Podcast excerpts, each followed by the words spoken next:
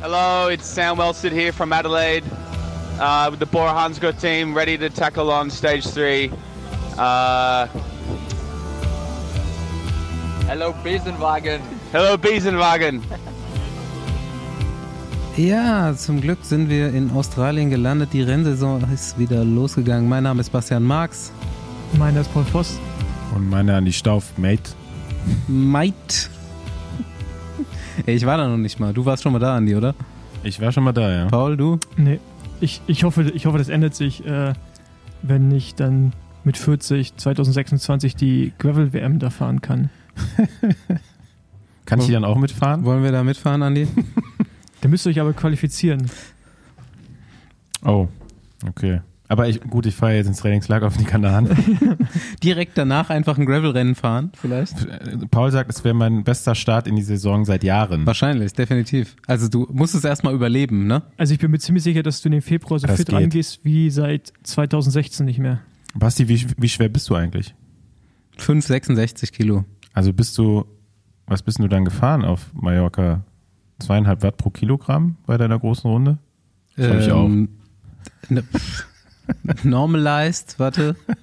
Was, was für eine große ja Runde. viel- Normal. Ich habe bei Strava geguckt, es waren 150 Watt oder so. Teilt durch 65, äh, 2,8 Watt pro Kilogramm musst du ungefähr 2,8 fahren. ist schon ein bisschen schwerer, aber Achteinhalb Stunden lang. Ey du, das sieht wenig aus, aber das ist gar nicht so ohne. Ja, ich? Also äh, ich glaube auch schon immer, dass mein Powermeter immer relativ wenig misst, weil wenn ich mit Leuten fahre, haben die immer viel mehr draufstehen und fahren nicht schneller. Ja, aber du bist, Also- aber du, du bist halt auch Du klein streichelst die und Pedale halt nur, Also du bist halt auch mehr Ja. aerodynamisch, ne? Also Ja, aber auch bergauf teilweise. Also ich fahre mit Zwiehoff 10 Minuten steil bergauf. Der ist leichter als ich und hat immer wesentlich mehr Watt draufstehen. Ja. Also entweder ist meins halt das Einzige, was richtig äh, misst. Oder ähm, keine Ahnung was. Ja, also, Also es ist nicht ganz, du kannst dich nicht ganz daran entlanghangeln, glaube ich leider. ja, also, also Es war schon, es war schon nicht unzügig. Gut, ich bin, ja, ich bin ja nicht da, um Geschwindigkeitsrekorde aufzustellen. Ja. Wenn ich Zwie auf seine Wattwerte gesehen habe vom Kriterium bei Down Under, dann, äh, kann, dann hoffe ich immer, dass er zu hoch misst, der Powermeter. Und nicht zu niedrig. Weil Ja, äh, gut, was das. fahren die Dura Ace? Nee, jetzt nicht mehr. Nee, die. Keine Ahnung, SRAM jetzt. Ja. Ja. Ähm, Kann, man, kann man eh nicht mehr vergleichen heutzutage. nee. Ja, also ich, ich habe nochmal Generalprobe gemacht auf Malle. Äh, also ich bin keinen Windschatten gefahren. Wir waren zwar größtenteils äh, zu, oder zu zwei Dritteln waren wir zu zweit, aber wir sind immer nebeneinander gefahren, haben uns unterhalten. 4000 Höhenmeter ist schon, ist schon ein zähes Ding auf jeden Fall, muss ich sagen. Also hat Spaß gemacht. Ich war auch äh, gut in der Lage dazu und ich hätte auch noch weiterfahren können, aber 200 Kilometer, 4000 Höhenmeter zusammenzukratzen war, hat einen ganzen Tag gedauert auch. Ja, das wird jetzt hier nicht so schwer auf den Kanaren, keine Sorge. da brauchst du keine 200 Kilometer dafür. Ja. Ja, hätte ich da auch nicht gebraucht, aber ich wollte halt 200 Kilometer auch. Ja, wird schon. Ich, ich mache mir da jetzt echt äh, wenig Sorgen. Also Ey. ihr, ihr schafft das schon in vier Tagen. Wir sind, äh, ich bin ja jetzt auf Malle so ein paar Sachen zum ersten Mal gefahren. Zum Beispiel in dieser Fahrt auch Port Valdemossa war mein erstes Mal. Auch sehr cool. Das haben die Touris den Berg auch schon entdeckt. Ja. Und ähm, wir sind an dem Tor zum richtigen Putsch, zum Militärstraßenputsch vorbeigefahren und das Ding war offen.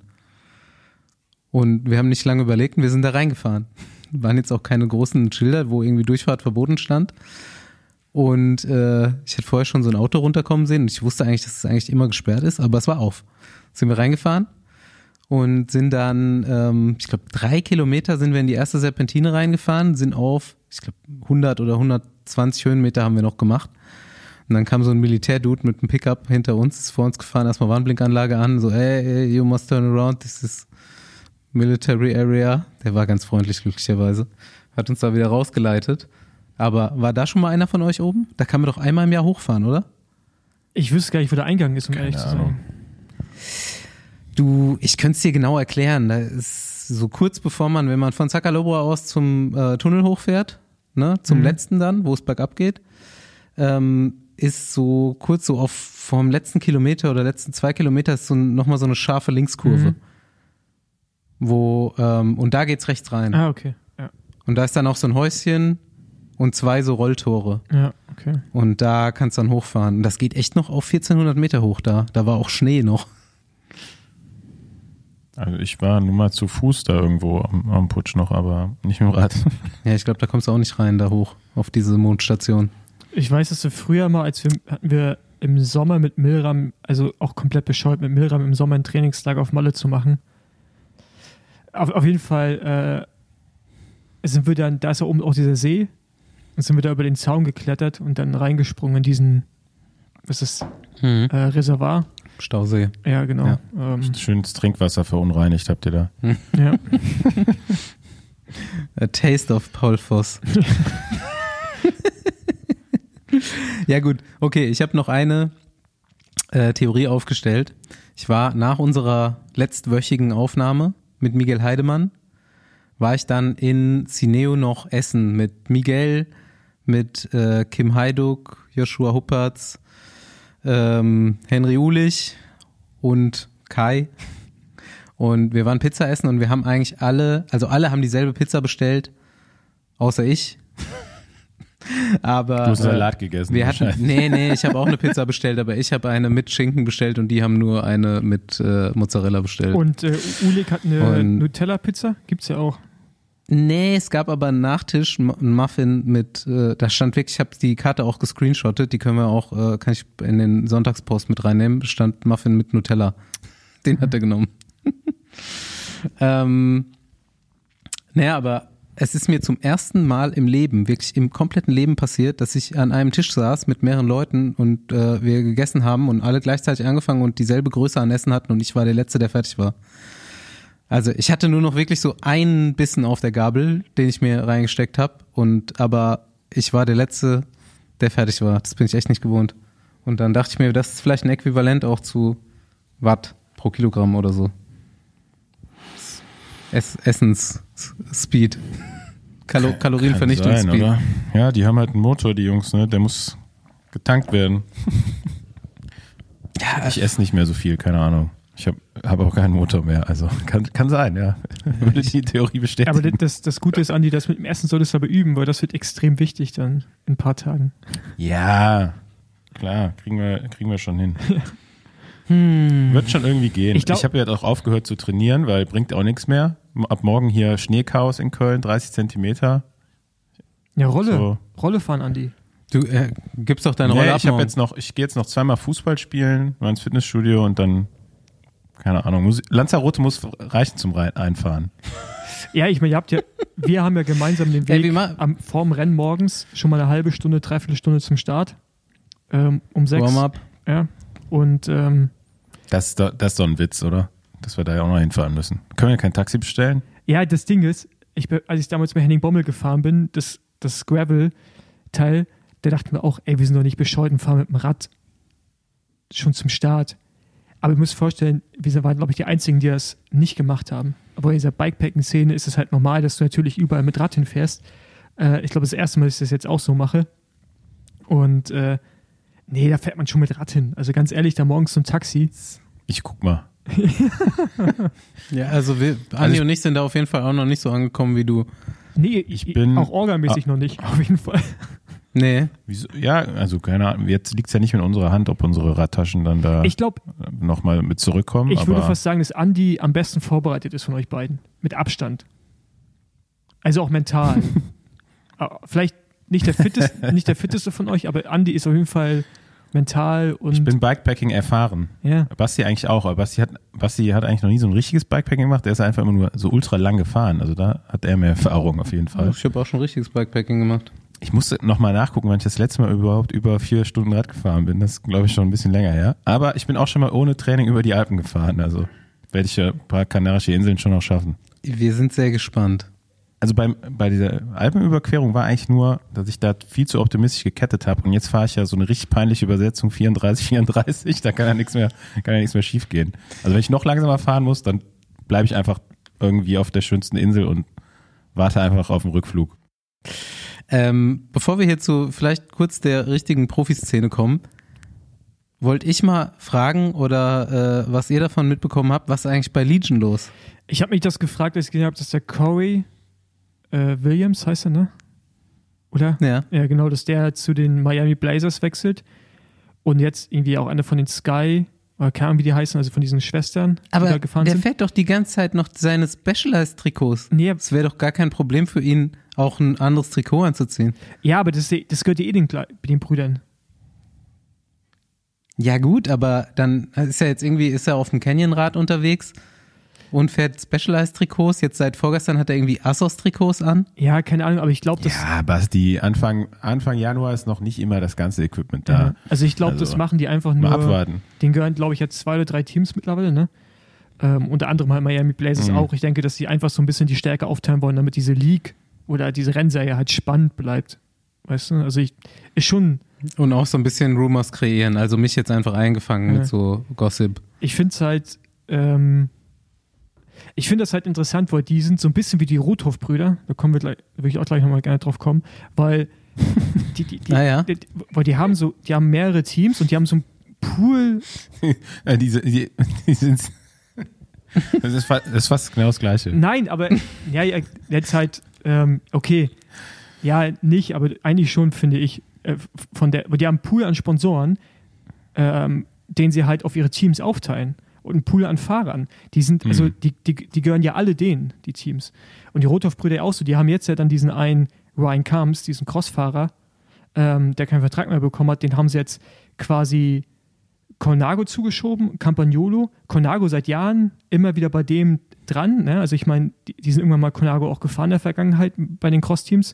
Und das gleiche ist, der fährt jetzt für einen Sponsor von denen, der glaube ich auch in einem Frauenteam mit drin ist. Also das ist ja, weißt, da sind so viele in diesem Pool, dass die immer wieder irgendjemanden rauspicken können und dann auch Fahrern helfen können oder halt so, so Teams auf, also die Sponsoren auf die Teams aufteilen. Und so finde ich es bei den, äh, bei den Mhm. Williams-Brüdern auch, dass die halt einfach diesen Pool bedienen wollen auch oder bedienen müssen, denke ich Aber mal. äh, NCL habe ich jetzt länger nicht verfolgt, geht auf jeden Fall noch eine Runde weiter, also auch dieses Jahr. Ich hoffe mal, die, äh, die Übertragung davon verbessert sich so ein bisschen, weil das fand ich irgendwie ziemlich langweilig, als ich mir das mal angeguckt Ja, habe. das muss auf jeden Fall noch ein Level hochgehen. Also auch so die Fahrerstärke da und so weiter.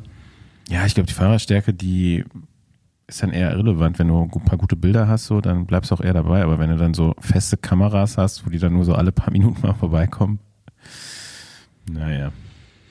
Ich habe auf jeden Fall äh, gestern oder so in meiner Jahresplanung gesessen und habe in meinem Kalender einen Eintrag gefunden und ich weiß nicht, wo der herkommt. Ich muss noch ein bisschen recherchieren, aber anscheinend mache ich am 28. Mai, äh, nee, nicht Mai, Juni, eine Radtour mit Lance und Ulle steht da im Kalender drin, aber ich kann mich nicht mehr dran erinnern, Wann ist das genau? diesen Eintrag gemacht zu haben. Ich glaube, das ist das Wochenende, wo die Tour losgeht. Mhm. Am 28. Mhm. Ja. Was, Mai?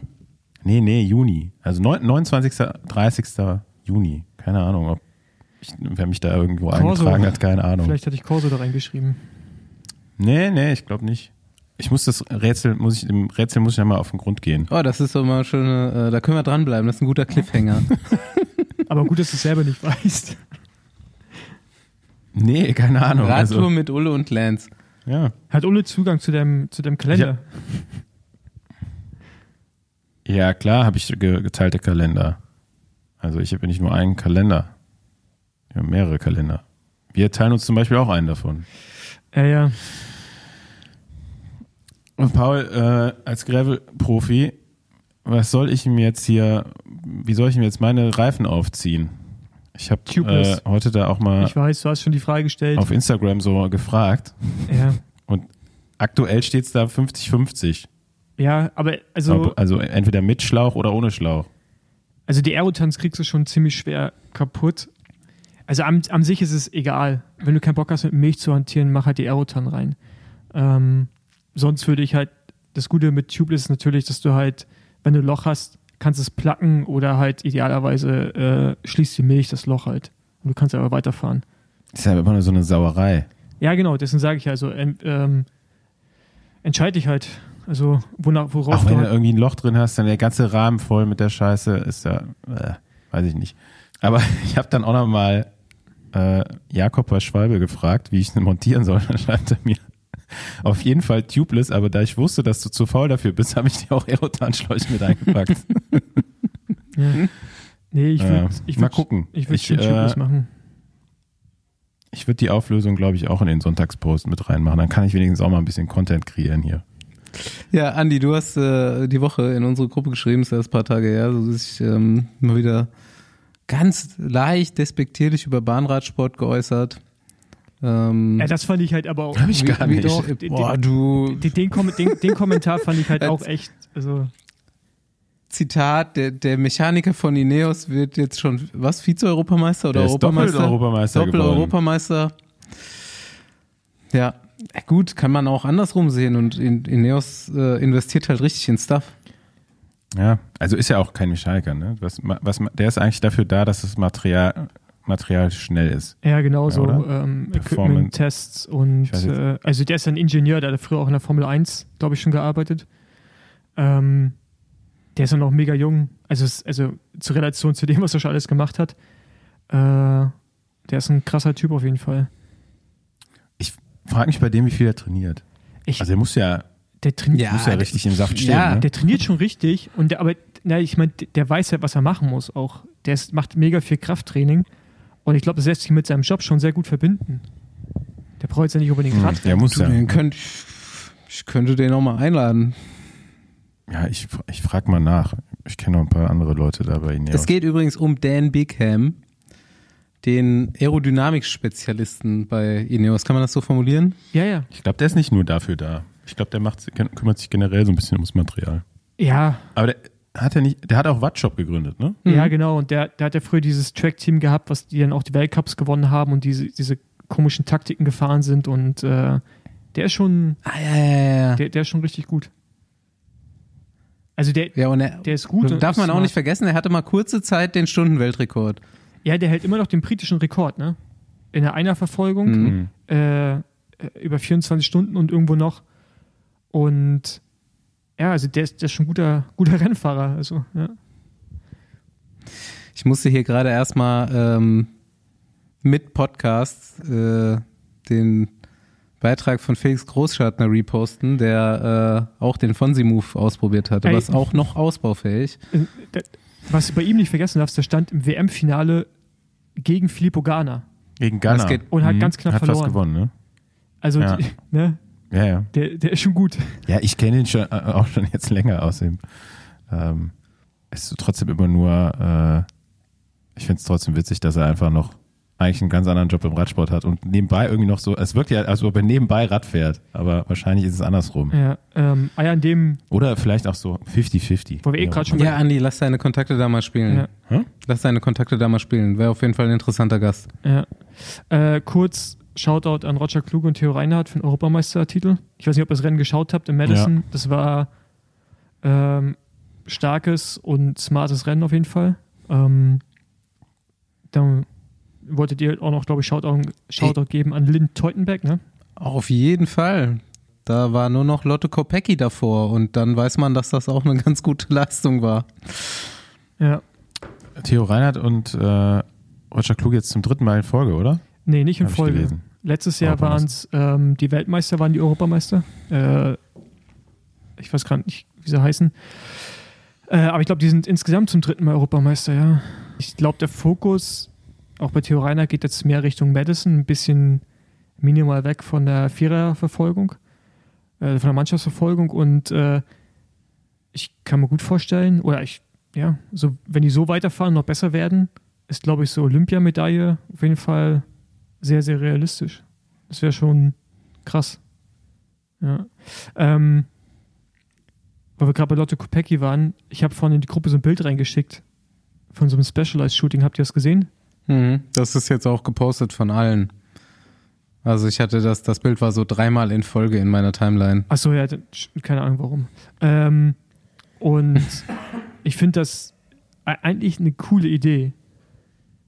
Also ich finde ja, wo wir letztes Mal schon das Thema hatten, so Best Dressed Man, weißt du? Oder Best Dressed Mhm. äh, Radfahrer, Radfahrerin. Äh, ich, Ist das KI? Nee, nee. Oder? Nee, das ist schon, das ist schon von Specialized gemacht. Soweit ich weiß. Oder vielleicht ist es auch KI generiert. Dann ist es. KI, das wäre gut, ja. Aber Specialized selber Also wir reden von einem Bild, wer sich jetzt wundert, ähm, Specialized hat auf jeden Fall ein Shooting hier abgehalten. Ah, Mit im vor einem Windkanal oder was, aber es ist auf jeden Fall ein roter Teppich und alle sind unglaublich galamäßig gekleidet mit Jai Hindley, Lotte Kopecki, Primoz Roglic, ähm, Demi Vollering, Remco, Julian Alaphilippe. Ähm, wen haben wir hier noch? Ganz Äh, klein. Askren.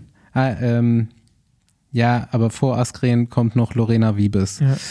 Und ähm, es ist natürlich eine Specialized-Kampagne. Alle fahren auf Specialized und ähm, Meet the Class of 2024. Aber das, das ähm, ich finde ja, so Radsport ist so das Unklamoröseste, was es gibt.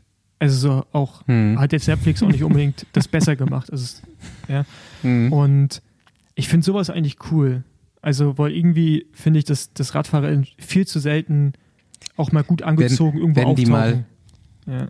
Werden die mal vermenschlicht, die werden mal, denen wird mal etwas Würde gegeben in so einem Shooting. ja, nee, also ich, ich finde es cool und ähm, würde mir wünschen, wenn sowas regelmäßiger stattfindet. Ähm, ja, ich finde es eigentlich ganz nice.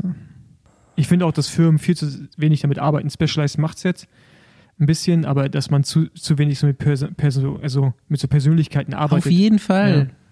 Also das äh, sehe ich gerade auch so ein bisschen als meinen Auftrag in, bei der Firma, bei der ich da jetzt unterwegs bin. Und da versuche ich auch auf jeden Fall übers Jahr mal ein bisschen Content zu produzieren, der nicht in Radklamotten ist.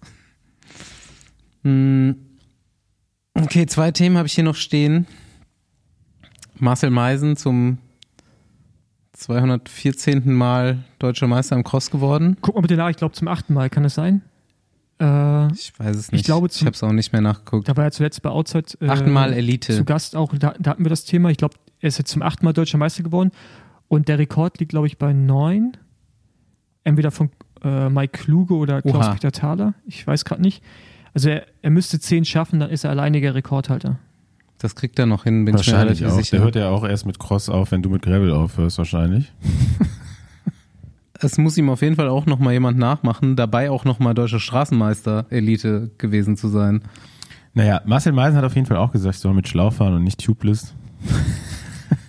ich soll mir den Stress nicht antun, der Montage und so. Obwohl ich das ja auch gar nicht so stressig finde. Also bis jetzt hat bei mir immer gut geklappt.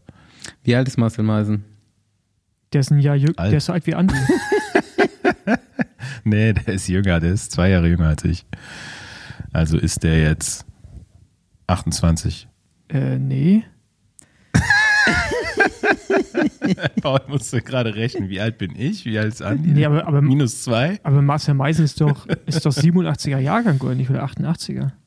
Nee, nee, der ist 89er Jahrgang, ziem- ziemlich sicher. Ja, guck mal nach. Ähm, hatte jetzt auch Anfang des Monats Geburtstag. Kann ich dir sagen. Steht hier in meinem Kalender steht der nämlich drin. Wurde 35. Okay. 35 8. Jahre alt, 8. sagt Januar. auch Pro Cycling Stats. Ja. Dann stimmt's. Ey, Thema Alter, ne? Ich habe da letztens mit einer mit einer, äh, einer guten Freundin Diskussion drüber gehabt, wie man sich so fühlt in einem gewissen Alter. Und ich habe jetzt gerade gar nicht das Gefühl, auch wenn ich jetzt hier irgendwie rumfahre und ich fahre so Radfahrer, Radfahrerinnen vorbei und die sehen so Ende 30 aus, habe ich das Gefühl, dass ich hier gerade noch der Neoprofi bin. Also ich fühle mich, ich fühle mich gerade gar nicht so, dass ich bald an die 40 rankratze. Das ist, äh, ich weiß, es ist, äh, Ja, Paul, man sagt doch, man ist immer nur so alt, wie man sich fühlt. Ist doch schön. ja, ja. dass Ich finde, das ist auch so ein bisschen, noch früh fühlst wie ein Neoprofi. bisschen Tagesform ist da aber schon auch immer dabei. Tagesform. Oder sagen wir Monatsform ist das bei mir. Manchmal fühle ich mich auch so alt, wie ich bin, aber Nee, da habe ich, Meistens auch da hab ich bis nicht. echt, echt Glück, ey. Aber Pa- Paul, ich habe noch letztens ein Foto von dir gefunden. Mit Haaren. Warst du schwer wiedererkennbar auf jeden Fall. Ey, es gibt, Aber so kenne ich den Paul auch noch. Es gibt auf jeden Fall einige Fotos von mir, wo ich mich selber nicht mehr drauf erkenne. Also schämen tue ich mich dafür nicht, aber sagen wir mal so, andere Zeiten waren es, ne? Nee, also wenn, dann müsst ihr für heute schämen. das oder was? Nee. Nein, war ein Spaß, Paul. Hm. Ich finde deinen Look heute äh, sehr cool. Steht dir. So. Wie war es eigentlich mit äh, Trikot-Ratings so? Nächste Woche. Machen wir nächste Woche. Nächste Woche? Ja. Ja, und wir lassen das können wir Ja, jetzt okay. auch hier. Fabian programmiert nochmal die äh, Abstimmung. So wie letztes Jahr sagen wir eure Top 3 und dann unsere Top 3 mal auf. Männer, Frauen, World Tour, Trikots. Wir machen nur World Tour. Ja. Nächste Woche. Nächste Woche gibt's das große Happening hier. Ja. Best, best dressed Team. ja. Ich habe bei Vor, vor allem auch worst dressed Team. Also ich glaube, das sollte klar sein. Ja, ich, ich finde, bei Frauen habe ich äh, auf jeden Fall schon einen klaren Favorit. Und ich würde sogar sagen, dass das auch Overall-Sieg sein könnte. Potenzial. Ja. Ist aber nicht World Tour. Hm? Wollte ich nur mal dazu sagen. Ja, sind wir gespannt. Aber wo wir es jetzt schon von World Tour haben, wir haben das erste World Tour Rennen der Saison gesehen heute Morgen. Zweite, Zumindest die Highlights davon. Frauen gab es auch Zumindest schon. von den Männern, ja. Ja. Frauen ist schon vorbei. Wer hat, wer hat da am Ende jetzt gewonnen? Sarah Gigante, oder? Ja. Gigante. Ist auch ein geiler Ähm, Name einfach. ja. Heim, Heimsieg. Wie, Ey, äh, die heißt schon so, ne? Ja. Oder wie wird das anders be betont, pronounced? ja, genau, ich würde gerne wissen, wie man es betont. Wahrscheinlich. Gigante. Gigantisch ist sie auf jeden Fall gefahren. Ja. Ähm, ja, erste Etappe bei den Männern heute zu Ende gegangen. Sam Welsford gewinnt, weil Gemay einfach zu nett ist, glaube ich. Oder? Weil ich habe es nicht geschehen. nicht so. ich ich habe nur den Kommentar von. Ja, oder äh, halt oder keinen Anfahrer hat. Ja, der hat, war schon, ja, war, war ziemlich chaotisch, glaube ich. Ähm, war auch so in den Interviews rauszuhören. Und ähm, Phil Bauhaus Zweiter. Aber ich glaube, war eine ansteigende Zielgerade. GMI fährt irgendwie 800 Meter, äh, 300 Meter vor Ziel von Position 8 los oder so und war auf jeden Fall noch der schnellste am Ende. Ähm, klar kann man jetzt sagen, der hat auch ein bisschen Windschatten, aber der ist mir aufgefallen, ist er auch schon öfter mal einfach zu weit hinten positioniert, weil er öfter mal jemanden reinlässt. Ähm, ich glaube, wenn er das nochmal so ein bisschen umstellen kann oder halt noch mehr Support hat im Finale, ähm, ist der echt krass schnell, ne? Für seine Statur auch überhaupt nicht so, denkt man gar nicht, aber ähm, ja, der wird, glaube ich, bei der hier Tour Down Under auf jeden Fall noch ein bisschen was reißen. Ja, für mich ist er aber kein reiner Sprinter. Ähm, ja, ich habe ein Interview mit Danny van Poppel gelesen oder gehört heute. Und der meinte, er hat die ganze Zeit drauf gewartet, einen, so einen Endschnellmann endlich am Hinterrad zu haben. Nichts, er, er hat dann noch irgendwas geschrieben, so, ey, Sam, Sam Bennett ist auf jeden Fall ein super Kumpel von mir, äh, aber das funktioniert jetzt auf jeden Fall sehr gut. Ja, die Aussage finde ich ein bisschen hart, weil Sam zu seinen besten Zeiten. Ich glaube, ich habe sie jetzt auch härter schnell war. gemacht, als sie war. Nee, äh, aber so war sie. Ich habe sie auch gelesen, ich wollte darüber auch sprechen. Ähm, ich habe auch zwei Mhm. verschiedene Fassungen gelesen und er hat es schon so gesagt. aber ich finde Sam. Ja, aber Sam ich meine, es war jetzt vielleicht Zeiten am Ende auch nicht so, ne? Ja, zu seinen besten Zeiten, ne? Aber es ist halt jetzt auf jeden Fall nicht die letzten Jahre gewesen, wo er an Danny van Poppels Hinterrad gefahren ist. Ich glaube, Max Kanter, der wird irgendwann mal so einen Rekord aufstellen, so meiste fünfte Plätze oder sowas. Der, der, ist, der wird echt oft Fünfter, ne? Jetzt der Sechster geworden. Also ein Platz hinter seinem gewohnten fünften Platz. Bei mir war es immer Platz acht früher. Ich war bin super oft Achter geworden. Ich weiß auch nicht warum. Aber manche Fahrer haben das ja so, dass sie immer so auf der gleichen, auf dem gleichen, ja, also Max war jetzt selten mal in den ersten drei, kommt wahrscheinlich auch noch, ähm, ist ja auch noch super jung. Ähm, aber der ist halt so, auch sonst, der ist auch nicht schlechter. Ne? Der ist immer so Fünfter, Sechster. Ähm, ich habe gerade mal geguckt, letztes Jahr wird er echt oft Fünfter. Mal sehen, was bei dem noch so geht. Hat er bei der U23 hat er alles rasiert. Dann so ein bisschen, er war ja auch schon bei uns im Podcast, hat er erzählt, ähm, ziemlich äh, ja, Knieprobleme gehabt auf jeden Fall. Und äh, ist ja jetzt bei Astana. Also Mhm. Erster, erster Test auch so ein bisschen von, von Cavendish äh, Sprintzug jetzt. Rudi, Rudi Selig ist auch noch mit in Australien. Ähm, na, mal schauen. Ist ja auch gar nichts, also ist ja 68 Kilo, ist auch eher leicht für einen Sprinter, ne? Max Kanter. Mal sehen, was da noch so geht. Ey, äh, Bora auf jeden Fall direkt Höhenflug wahrscheinlich. Gute Stimmung. Ich war ja irgendwie zufällig guerillamäßig auf der Pressekonferenz in Palma, wo die ihr Tour de France Lineup quasi nochmal vorgestellt haben und so den Du Plan. bestimmt deinen ganzen Urlaub darum geplant. ähm, ja, ich äh, durfte sogar auch äh, zwei Fragen stellen an Primosch, aber Was hast du denn gefragt? Ich habe ihn, er hat natürlich, ist super, super, super nett, aber natürlich super professionell. Konnte ihm da jetzt äh, nichts entlocken. Ich habe gefragt, ob er sich auf irgendwas freut, was er bei Bora anders machen kann als bei Jumbo. Aber er meinte so, ja, ganzes Umfeld jetzt halt anders. Das ist so die Herausforderung und darauf freut er sich. Also war jetzt auf jeden Fall mal keine konkrete Antwort mit äh, Und die zweite Frage? die zweite Frage war an Rolf Aldag, der da auch daneben saß. Und ähm, ich wollte nur noch mal ganz klar äh, hören, dass sie ohne Sprinter zur Tour de France fahren und das konnte er auch ganz klar bejahen. Also Sam Wellsford fährt zum Giro mit Lennart und vielleicht sogar mit Jai auch. Ey, Aber Jai und Jai Hindley und Vlasov sind auf jeden Fall ähm, in der Helferrolle für Roglic bei der Tour auch. ja, ähm, aber ich meine, letztes Jahr haben sie auch die letzte Etappe gewonnen mit einem Nicht-Sprinter. Also ich weiß, Hm. Jordi Moyes ist ein Sprinter, aber ihr wisst, was ich meine. Vielleicht reicht es ja auch mit einem Danny von Poppel, der sehr wahrscheinlich, so wie es aussieht, hinfährt als Helfer für die Flachetappen. Und ähm, bin, ich, bin ich mal gespannt. Ähm, ich habe letztens so ein Meme gesehen, ich glaube gestern, wo war äh, sportlicher Leiter fragt Ralf Denk, welche Fa Fahrer äh, sind im letzten Vertragsjahr und Ralf nur ja. Und da war so die ganze Liste an Fahrern. und das sind Ja. einfach alle. Alle. Ja, das ist so krass. Also jetzt natürlich nicht alle, aber einfach alle bedeutenden, bis auf Primus Roglic. Ja. Also das ist krass. Hm. Kemner, Buchmann, Ja, wird- Vlasov, es wird schon so ein äh, bisschen- Hindley, ähm, ja. Bisschen spannend. Also äh, Leonard Kemner wird den Giro wieder auf Gesamtwertung fahren. Das wurde auch verkündet. Leonard Kemner war auch da. Ähm, hat dann auch nochmal, wenn er noch Lust hat und in Form ist, auch nochmal ähm, die Möglichkeit bei der Tour mitzufahren. Ähm, die, die klaren Informationen, die rausgegeben werden konnten, waren, dass Primoz Roglic wirklich wenig Rennen fahren wird vor der Tour de France. Also das, was feststeht, ist auf jeden Fall die Dauphiné und davor wirklich A, wenig, viel Höhentrainingslager und ähm, äh, Rolf Aldag meinte, was sie auf jeden Fall lernen müssen, beziehungsweise vorhaben, ist, dass sich halt das Tourteam auch lange findet. Also sie wollen schon die drei Monate vor der Tour ähm, mit den Leuten dann zusammen auch die Höhentrainingslager und die Rennen bestreiten. Ähm, sie sind nicht mehr so eingefahren auf ein, sie waren jetzt, glaube ich, meistens in der Sierra Nevada. Sie wollen jetzt aber auch äh, Tinje und äh, den Teide mitnutzen als Höhentrainingslager. Also ich glaube, ich glaube, dass Primoz Roglic da jetzt auf jeden Fall sehr viel Mitbestimmungsrecht hat Ja. und man viel macht, was er gerne macht. Ähm, mein Eindruck von außen ist gerade irgendwie, ich habe das Gefühl, als wenn jetzt eine ganz andere Ernsthaftigkeit auch bei Primus Roglic dahinter ist.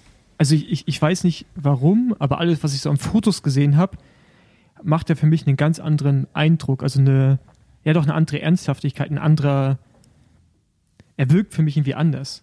Also jetzt nicht verbissen, aber wisst ihr, wie ich meine? Also so irgendwie, Das ist jetzt in der deutschen Mannschaft, ne? nee, aber ich, also ich finde es ich find's gerade sehr, sehr, sehr, sehr, sehr interessant. Also wie das irgendwie alles wirkt und auch. es ist ja auch erst, ja. er hat schon unheimlich viel erreicht, aber man muss ja auch mal sehen, es ist eigentlich erst sein zweites Team, ne, wo er fährt. Und es ist das erste Mal so, dass er da nicht als Rookie hinkommt. Bei äh, Jumbo, egal wie gut du bist, egal wie krass erfolgreich du in deinem Job bist, wenn du irgendwo angefangen hast als Rookie, dann hast du auch immer so ein bisschen, keine Ahnung, die Leute kennen dich halt auch noch als, als jemand, der nicht so erfolgreich war. Und jetzt kommt er halt zu einem Team, wo er der absolute Obermacker ist. Ja, gut, und alle sich freuen und äh, respektieren und so weiter. Jumbo wurde schon um ihn herum aufgebaut ne, über die Jahre. Er war so der erste Fahrer, der das eingeleitet Mhm. hat, diesen, diesen Wandel. Ja, aber Ja. Also, sie haben ihn halt groß gemacht, Ja. ne? Und man, man lernt sich ja nur einmal kennen. Ja. Aber ich finde es ich find's gerade interessant. Ich war vorher auch so ein bisschen skeptisch. Äh, gerade ist- da eine ganz spannende Ernsthaftigkeit dahinter, die ich eigentlich als also positiv wahrnehme. Wie gesagt, nicht so verkrampft, sondern eher Ja. positiv. Ja. Ja, also er muss ja jetzt auch da ähm, so ein bisschen die Leaderrolle übernehmen, ne? Weil wir haben es auch, als wir den Wechsel mal besprochen haben, schon gesagt, der wird ja auch viel mitbringen, einfach von seiner Erfahrung, die er jetzt die letzten Jahre da gesammelt hat ähm, bei Jumbo Visma und Und da wahrscheinlich auch wird der Input von ihm da auch gefordert, ne? Ja. Also ähm, Ja, ja, und, und angenommen. Und ja, ähm, eine Sache noch, was ich interessant finde, ist, dass, ich glaube, Rolf ist jetzt im dritten Jahr bei Bora, kann es sein? Und die letzten zwei Jahre hat man ihn fast nicht wahrgenommen. also er hat kaum Interviews, also gefühlt stand er nie irgendwo mal wirklich im Mittelpunkt oder hat irgendwelche Aussagen gegeben. Vielleicht hinter den Kulissen hat er sicherlich viel mehr gemacht. Ich finde, der, der nimmt für mich gerade auch eine ganz andere Rolle in der Kommunikation, was ich auch gut finde, weil es nicht mehr nur Ralf Denk ist oder ähm, also in Anführungsstrichen irgendeine Sportlei, sondern halt dann der sportlich verantwortlich auch wirklich mal, so wie jetzt dann bei, bei Jumbo das dann ja auch immer der Fall war, wo da eine Person eigentlich dann quasi alles vorgegeben hat, also in der öffentlichen Wahrnehmung. Ähm, Das finde ich eigentlich auch ganz wichtig, dass so Ralf sich da so gerade gefühlt in der Kommunikation so ein bisschen rausnimmt äh, und es halt Rolf überlässt. Das finde ich auch Mhm. gut. Ja. Noch zwei Fun Facts von äh, diesem Tag. A. Primoz Roglic spricht Deutsch. Ernsthaft? Der hatte, Deu der hatte Deutsch in der Schule. Er hat kein Wort Deutsch geredet auf dieser Pressekonferenz. Aber er hat gesagt, er hatte Deutsch in der Schule. Hatten die da in äh, Slowenien. Und ähm, in seiner Skispringerzeit war er halt super viel in Österreich oder Deutschland unterwegs. Und konnte es damals auch ganz gut sprechen. Aber jetzt, ich habe nur die äh, mit der Heide äh, von Bora geredet dann im Nachhinein noch und sie meinte, sie hat jetzt auch noch nicht, nicht keine anderen Sachen als Mahlzeit und Servus von ihm gehört. zumindest, zumindest würde er einen wahrscheinlich sogar halbwegs verstehen. Und die erste, die erste Änderung, die Primoz Roglic, das wurde auch wirklich auf dieser Pressekonferenz von Rolf Aldag besprochen und ausgeführt ist, dass es keine, also ihr habt es vielleicht jetzt auch Ja, schon ja, zwei, klar. dreimal gelesen, ich finde es auch fast zu lächerlich, das zu besprechen, aber dass es keine drei Salate mehr gibt. Aber Aber das wurde wirklich als, als heftige erste Änderung Aber das- dort das- äh, verkündet. das ist eher eine Davon habe Metapher. ich noch nichts mitbekommen. Das ist, also das, das, Ja, ja, natürlich, Das, das, klar. das zeigt einfach nur, dass, dass aber das ist halt, dass wir uns um das Wichtige kümmern sollten und nicht in, in bei Mhm. gewissen Dingen in Kleinteiligkeit verfallen sollten. Und das, also wie gesagt, ich finde es gerade echt also beim, mega gut, wie, welche Richtung das einschlägt. beim Bora Buffet gab es bis jetzt drei verschiedene Varianten Salate, die du dir als Fahrer aussuchen konntest. Aber Roglic Salat, hat wohl den und- Input gegeben, Kartoffelsalat, ja, Nudelsalat. hat wohl den Input gegeben. Die, die Nährstoffe, die ich brauche, die kriege ich von ein, einer Sorte Salat. Da müsst ihr jetzt nicht unbedingt drei machen. So lasst aufs Wesentliche konzentrieren und ja, genau. Paul hat schon äh, richtig verpackt. Okay. Eine Frage, wenn, Okay, wenn die Tour gewinnt, können wir sagen, dass wir, dass wir Toursieger sind?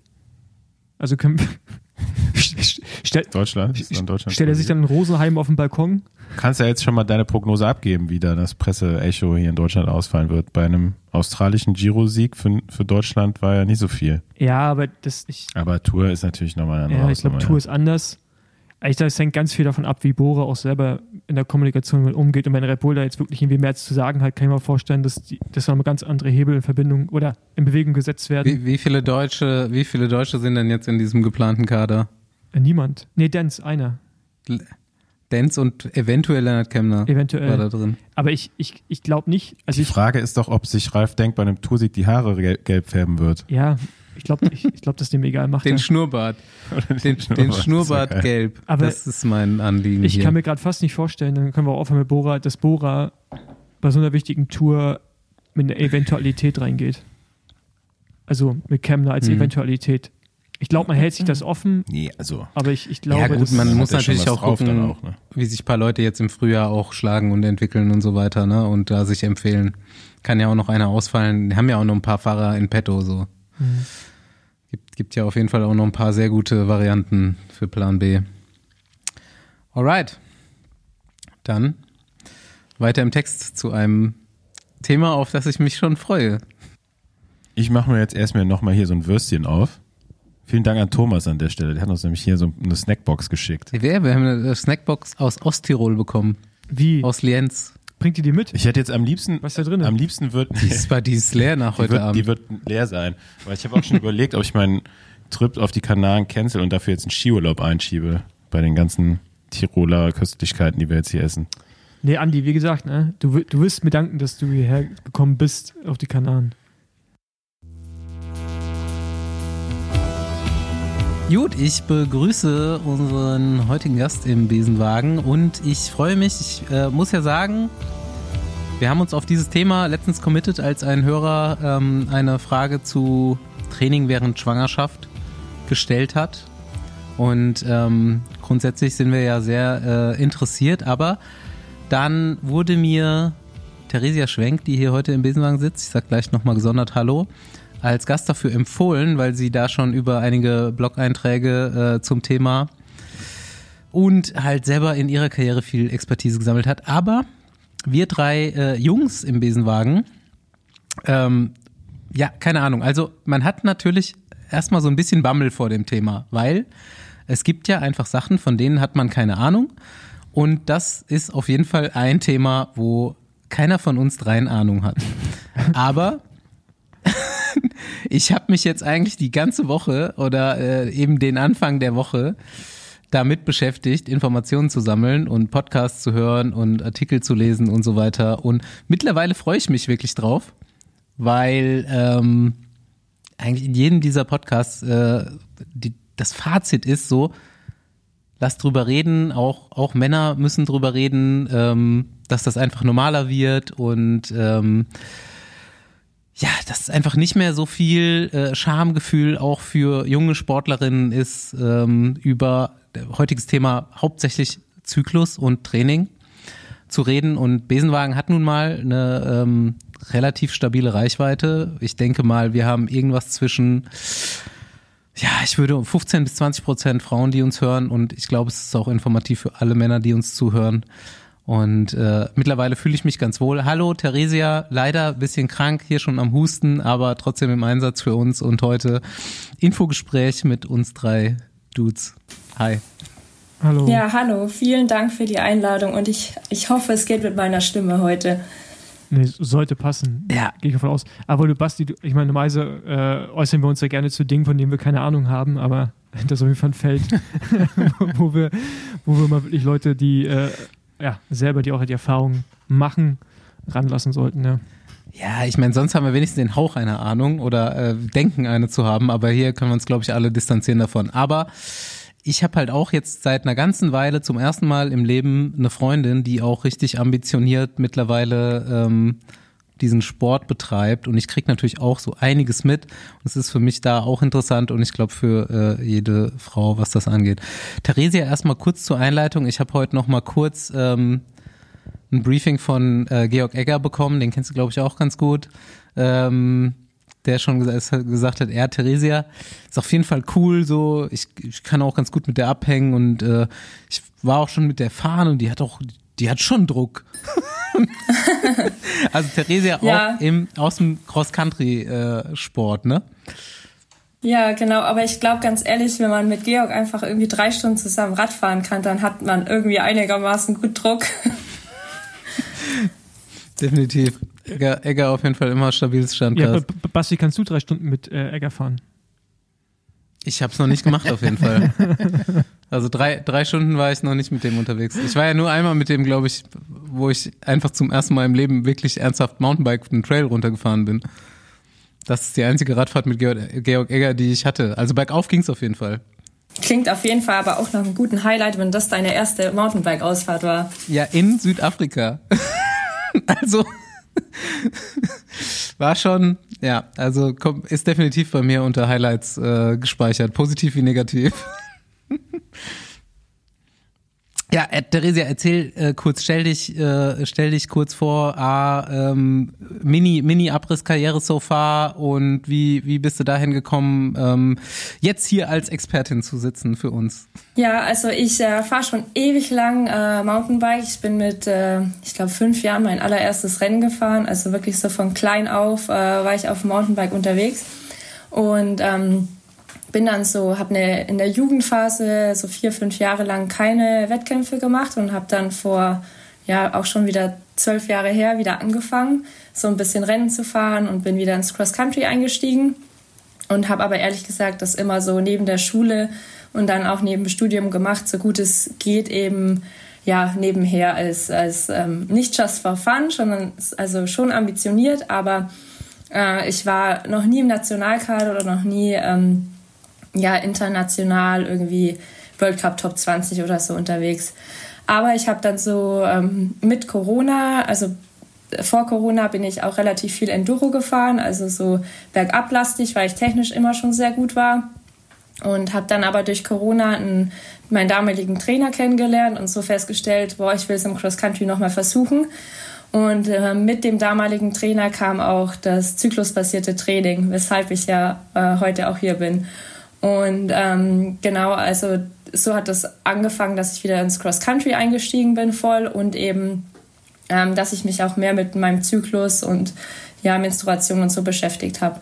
Und jetzt bin ich eigentlich seitdem, also seit 2021, wieder voll im Cross Country unterwegs, fahre die World Cups, ähm, ja, und so internationale andere Rennen noch. Äh, aber gleich mal eine Frage zum Anfang. Also das heißt, bevor du diesen Trainer kennengelernt hast, hast du Training einfach so gemacht und den Zyklus gar nicht mit einbezogen? Ähm, bis zu dem Punkt, also ich hatte davor auch immer Trainer, ähm, also ich war dabei bei unterschiedlichen, aber da war Zyklus nie ein Thema im Training. Also es war ähm, bei einem auch nie ein Tabu, also da habe ich offen mit ihm drüber kommuniziert, aber der kannte sich da einfach nicht gut genug drin aus. Und ja, also es äh, ging schon einfach, was das Training angeht, also die trainingsspezifischen Sachen gingen mit dem damaligen Trainer einher. Vorher war das ähm, ja, also wie gesagt, nie ein richtiges Tabuthema, weil ich selber eben so offen damit umgegangen bin, immer mhm. schon. Aber es gab da nicht wirklich eine Expertise von der, von der Trainerseite. Mhm. Hast du denn jetzt den Eindruck, dass es auch ähm, einfach verbreiteter wird, dass es jetzt auch so bei Trainern großflächiger ankommt? Ja, also ähm, auf jeden Fall, äh, auch vor allem dadurch, dass es eben kein Tabuthema mehr ist. Also es gibt sehr, sehr viele Trainer, die da mit ihren Athletinnen offen drüber sprechen.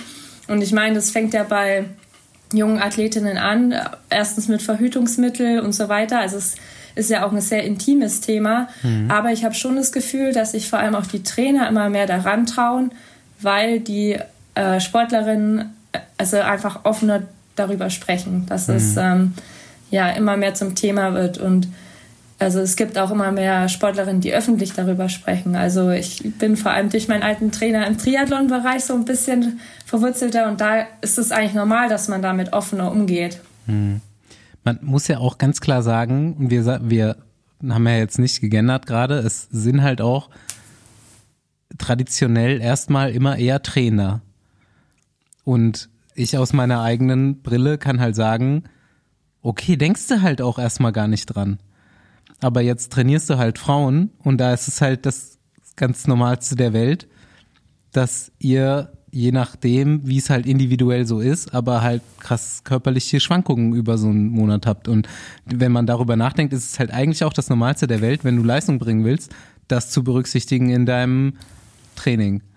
Ja, also das würde ich genauso unterschreiben, ja. Ähm, jetzt so eine richtige Laienfrage. Ne? Also hängt es auch vielleicht damit zusammen, dass die jetzige Generation irgendwie an Mädels und Frauen auch anders verhüten? Also, und dass vorige Generation vielleicht auch viel öfters die Pille genommen haben und dann gewisse Dinge auch gar kein Thema waren. Und dass sich das jetzt gerade alles so ein bisschen öffnet und man, äh, ich glaube, Frauen tendenziell auch weniger die Pille nutzen. Ja? Ähm, hat es damit vielleicht auch zu tun, dass da so ein bisschen so ein Wandel stattgefunden hat? Also ich weiß ehrlich gesagt nicht, wie gerade die, die brandaktuellen Zahlen sind mit der Pille, also ob das stark zurückgeht, ob wirklich deutlich weniger äh, Mädchen und Frauen die Pille nehmen. Aber was natürlich schon der Fakt ist, ist, dass man viel offener damit umgeht, auch was Verhütung angeht. Und dass es eben nicht nur noch auch das Thema der Frau ist, äh, so kümmer du dich mal darum, sondern einfach ganz oft ein partnerschaftliches Thema ist, wo man sich darüber Gedanken macht. Und ich glaube, das ist so der, der wichtigste Punkt dabei, dass sich eben gerade so viel ändert bei der jüngeren Generation oder bei der nächsten Generation, einfach in der Art und Weise es zu kommunizieren. Und ich mache gerade lustigerweise ein Schulpraktikum äh, an der Berufsschule hier. Und da ist es äh, so gang und gäbe, ja, ich mache im Sportunterricht nicht mit, ich habe gerade meine Tage. Klar, das wird auch wieder als Ausrede genutzt. Aber zu meiner Schulzeit war das immer so ein mehr oder weniger noch Tabuthema, da überhaupt darüber zu sprechen. Okay, ähm, ja, Wir haben gestern schon mal telefoniert und eine der ersten Sachen, die du gesagt hast, ist, dass du natürlich jetzt nicht mit dem Background einer Ärztin oder einer Ausbildung in der Richtung hier sprichst, wo ich aber auch gleich gesagt habe, oder du auch, dass es eigentlich gut ist, weil ähm, wer Radsport-Podcast sind und du halt die volle Erfahrung einer Radsportleistungssportlerin mitbringst mit dem Thema dazu. Ähm, ich habe jetzt tatsächlich auch, wir hatten damals, als wir ähm, dieses Thema Ellen van Dijk und Training während der Schwangerschaft angesprochen hatten, hier hatten wir eine Zuschrift von einem Arzt bekommen, mit dem habe ich tatsächlich heute auch nochmal telefoniert. Und ähm, vielleicht können wir äh, die Seite oder ihn auch demnächst nochmal einladen, weil er auch mehrere Athletinnen dazu betreut als, äh, als Sportarzt. Aber jetzt mal ganz klar eben auf deine Erfahrungen eingegangen. Du sagst, du, du hast halt ganz normal mit dem Leistungssport angefangen, du hast dann irgendwann eine Pause gemacht, dann bist du zurückgekommen und dann hat dein damaliger Trainer eben diesen Aspekt mit ins Training reingebracht. Ähm, Erzähl mal deine Erfahrungen dazu. War das, war das direkt ein Game Changer? Hast du dich dann auch nochmal anders damit beschäftigt? Was, äh, was ist da rausgekommen? Also, das war damals auf jeden Fall für mich ein riesen Game Changer, weil ich immer schon auch mit der Periode, also gerade so die ersten ähm, ein bis vier Tage, habe ich immer echt extreme Schmerzen gehabt und es gab so ein paar Symptome, mit denen ich ja immer ähm, arbeiten musste, sag ich mal. Also zum Beispiel während des Eisprungs fühle ich mich oft ein, zwei Tage überhaupt nicht gut, was sehr untypisch ist eigentlich. Ähm, aber ich habe das einfach für mich angefangen zu tracken. Also durch den Trainer habe ich ein besseres Gefühl dazu, äh, dafür bekommen und ich habe meinen Zyklus angefangen, wirklich täglich zu tracken und ähm, da einfach sensibler zu werden. Und ähm, ja, dann, also allein auch was das Training angeht, in der zweiten Zyklushälfte dann rauszunehmen und sich mal bewusst wirklich nur darauf zu konzentrieren, eher Grundlagensachen zu machen, die intensiven Sachen rauszulassen, die sich dann eh oft bei mir super beschissen angefühlt haben. Ähm, das war für mich auf jeden Fall ein Gamechanger. Also ähm, mir ist da aber auch noch wichtig zu sagen, dass es natürlich nicht nur das zyklusbasierte Training war. Also mhm. ne, es gibt ganz, ganz viele Aspekte des Trainings, was äh, funktionieren kann oder muss. Und die Periode oder das ähm, zyklusbasierte Training ist halt einfach super speziell. Also deshalb ist es auch immer schwierig, irgendwie verallgemeinert dort irgendwie Feststellungen zu treffen, weil das, was bei mir jetzt gut funktioniert, also zum Beispiel in der zweiten Zyklushälfte rauszunehmen, das muss nicht bei jeder Athletin funktionieren. Es gibt äh, bestimmt auch Frauen, die, die das, ähm, bei denen sich das anders anfühlt oder auch anders ist. Und auch bei mir zum Beispiel hat sich der Zyklus verändert. Also ich kann jetzt anders trainieren als noch vor drei Jahren zum Beispiel. Mhm. Hat da die Ernährung auch einen Einfluss drauf? Also, dass man irgendwie vielleicht auch vorbereitend was machen kann, auch im Training? Also, hast du im Training vor deinem Zyklus schon was verändert? Also, wenn du weißt, die Tage kommen, dass du da im Vorfeld irgendwie Dinge schon reduziert hast oder dich anders ernährt hast, um dann, ähm, ja, keine Ahnung, die, die Stärke dessen irgendwie zu vermindern oder die Schmerzen?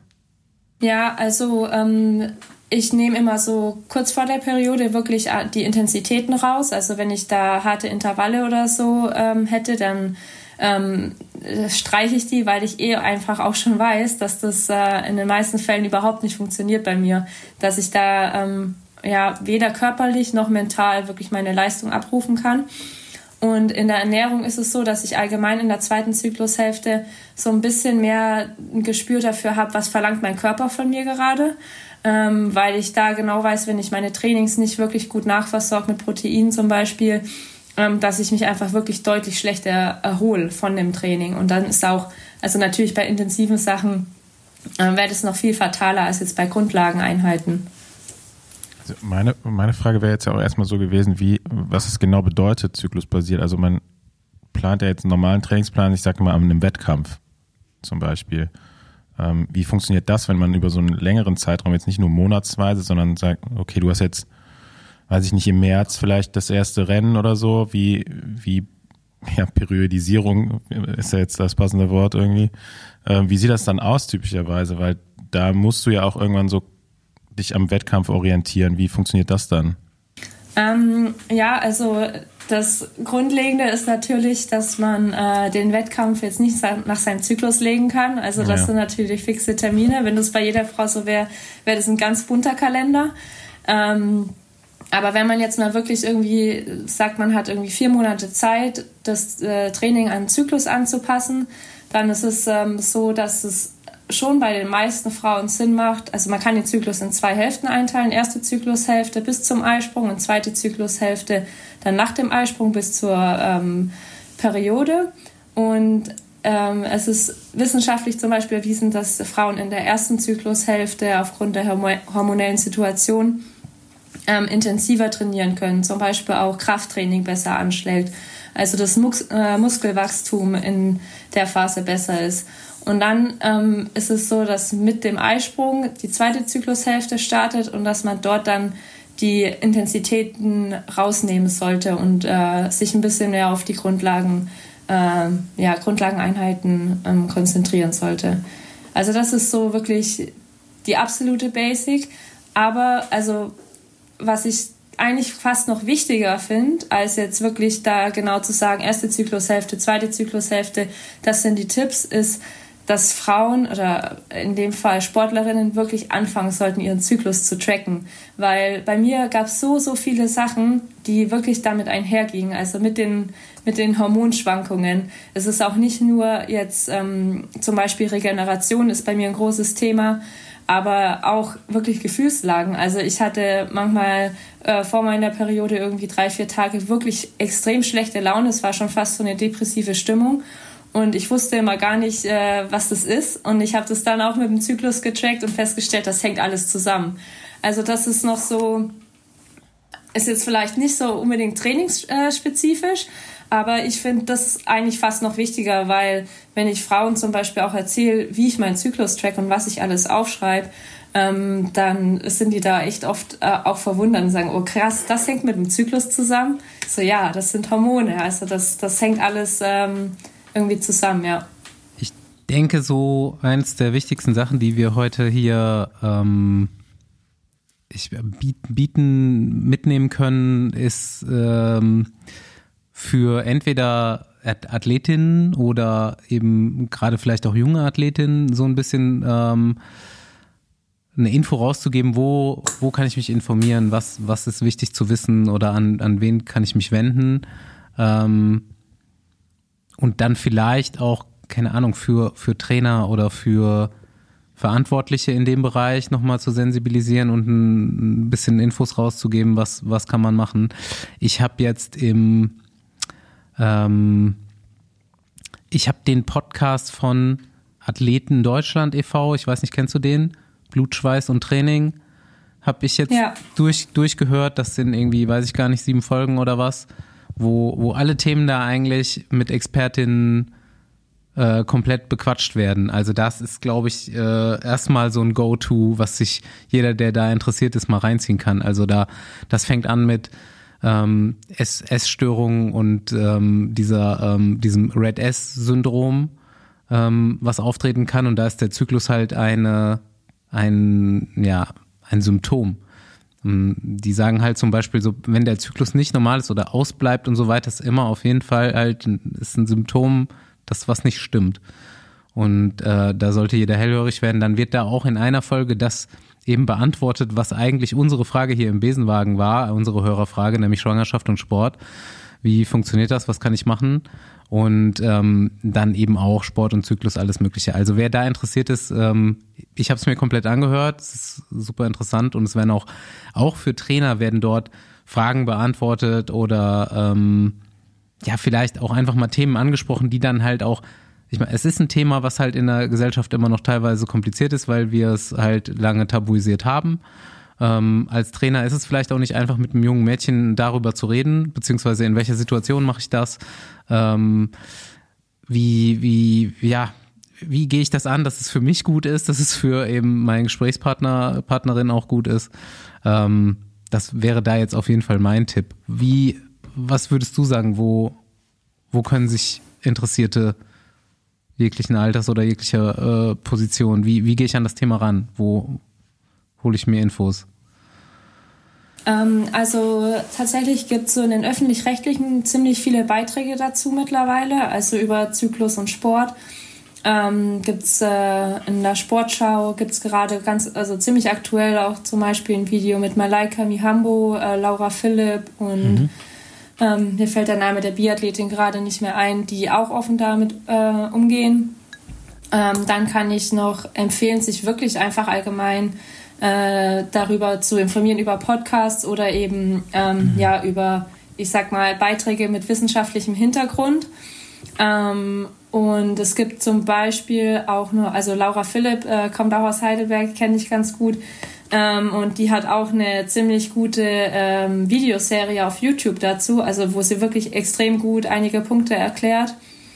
Und ähm, ja, sonst habe ich auch noch äh, zwei Bücher dazu gelesen, die äh, ihr ja gerne verlinken könnt. Mhm. Ähm, ja, also es ist ein bisschen schade, weil ich hätte gerne als Antwort gegeben, äh, ihr könnt mhm. auch mit Frauenärztinnen und Frauenärzten darüber sprechen, aber da habe ich leider zum Beispiel super schlechte Erfahrungen gemacht und äh, wurde da überhaupt nicht gut gerade auf den Sport bezogen aufgeklärt ähm, und habe mich eben deshalb auch selber extrem viel mit dem Thema beschäftigt. Was bedeutet nicht gut beraten? Also jetzt ohne irgendjemanden äh, äh, durch den Kakao ziehen zu wollen, aber ähm, welche schlechten Erfahrungen hast du da gemacht? Ja, es ist halt ähm, ganz oft das Thema, wenn ich, also bei, bei drei Frauenärzten, die ich jetzt in letzter Zeit äh, besucht habe, ist es immer so, ja, okay, du hast Periodenschmerzen, dann nimm doch die Pille. Oder dann äh, versuch doch mit einem Verhütungsring oder so. Aber ich will halt einfach keine synthetischen Hormone nehmen. Mhm. Ähm, und äh, deshalb verstehen die halt einfach nicht, dass es für mich diese Option zum Beispiel nicht gibt. Und ja, gerade auch was Leistungssport spezifisch angeht, ähm, ist es leider echt äh, schwierig, weil die sich da schlichtweg nicht mit auskennen. Und mhm. ähm, ja. Hast du für dich im Monat so einen Punkt, wo du extrem leistungsfähig bist? Also hast du da für dich irgendwas rausgefunden? Ähm, ja, bei mir ist das äh, so in der Phase Ende Periode, Anfang erste Zyklushälfte. Also eigentlich fängt die, fängt die erste Zyklushälfte ja mit der Blutung an quasi. Aber dann ist es so bei mir Tag fünf bis acht, wo ich am leistungsfähigsten bin und mich auch am besten fühle. Also am selbstbewussten, äh, am selbstbewusstesten und äh, ja, einfach am leistungsstarksten. Ja.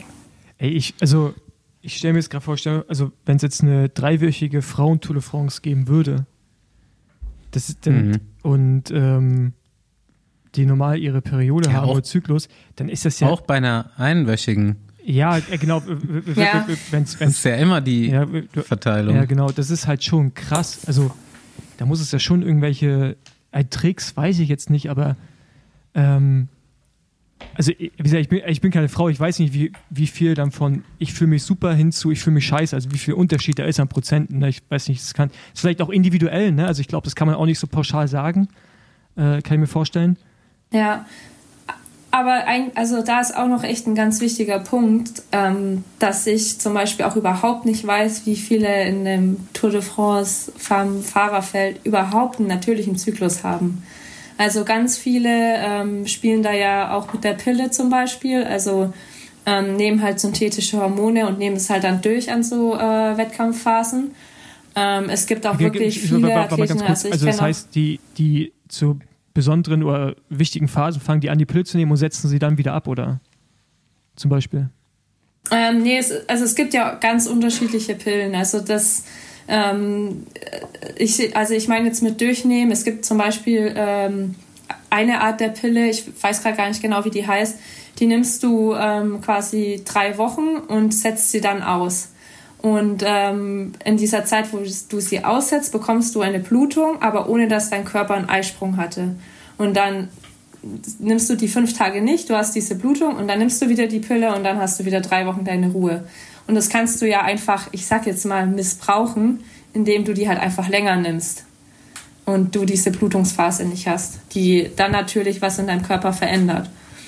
Ähm, also das sind so diese, ich sag mal, Pillentricks, äh, für, für Leistungssportlerinnen. Aber was leider wirklich auch echt oft der Fall ist, äh, Basti, du hast es ja gerade gesagt mit Red S, es gibt auch echt viele Athletinnen, die einfach überhaupt nicht ihre Periode haben oder sehr unregelmäßig, ähm, einfach ja aufgrund des Trainings, des Gewichts, also da spielen ja ganz, ganz viele Sachen mit rein. Hatten wir letztes Jahr auch eine Athletin bei uns in der Agentur, die das äh, Problem hatte.